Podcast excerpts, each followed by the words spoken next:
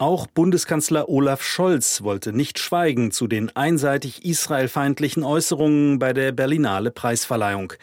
Regierungssprecherin Christiane Hoffmann gab weiter, was der Kanzler denkt. Für den Bundeskanzler kann ich sagen, dass er teilt, dass eine derart einseitige Positionierung so nicht stehen gelassen werden kann und dass es in jeder Debatte zu diesem Thema natürlich wichtig ist, im Auge zu behalten, was das Ereignis war, das diese erneute Eskalation des Nahostkonflikts ausgelöst hat, nämlich der Überfall der Hamas vom 7. Oktober.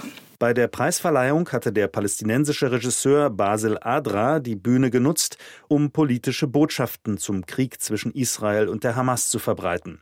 Die Bundesregierung forderte er auf, Israel keine Waffen mehr zu liefern. Stop sending weapons to Israel. Adra war zusammen mit seinem israelischen Co-Regisseur Yuval Abraham für den Film No Other Land geehrt worden. Er handelt von der Vertreibung von Palästinensern innerhalb des Westjordanlands. Es ist schwer für mich zu feiern, während tausende Menschen in Gaza von Israel abgeschlachtet und massakriert werden. Verena Paravel, Mitglied der Jury, trug während der Laudatio für den Film den Schriftzug Waffenstillstand jetzt an ihrem Kleid. Dasselbe forderte der in einer anderen Kategorie preisgekrönte Regisseur Ben Russell, der auf der Bühne ein Palästinensertuch trug. Er erklärte, natürlich sind wir gegen den Genozid, wofür das Publikum ihm Applaus zollte. Gemeint war, Israel begehe in Gaza einen Genozid an den Palästinensern. All das blieb während der Abschlusszeremonie unwidersprochen stehen. Nur Berlinale-Chefin Mariette Rissenbeek bemühte sich um Ausgewogenheit. Sie forderte Israel auf, die Zivilbevölkerung in Gaza zu schützen und forderte zugleich von der Hamas, die israelischen Geiseln umgehend freizulassen.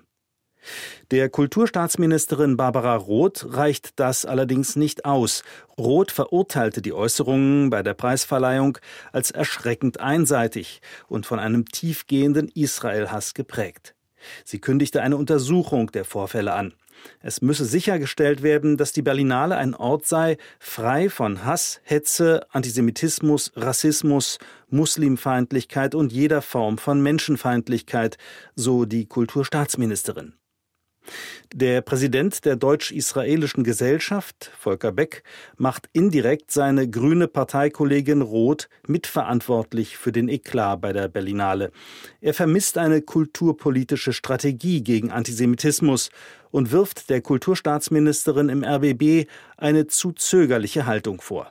Das gelte auch für das Thema Kulturförderung. Also insgesamt müssen wir mal drüber reden, wofür unser Staat eigentlich Geld ausgibt. Und es muss mal geklärt werden. Für Antisemitismus, auch für antisemitische Kultur gibt es kein Geld.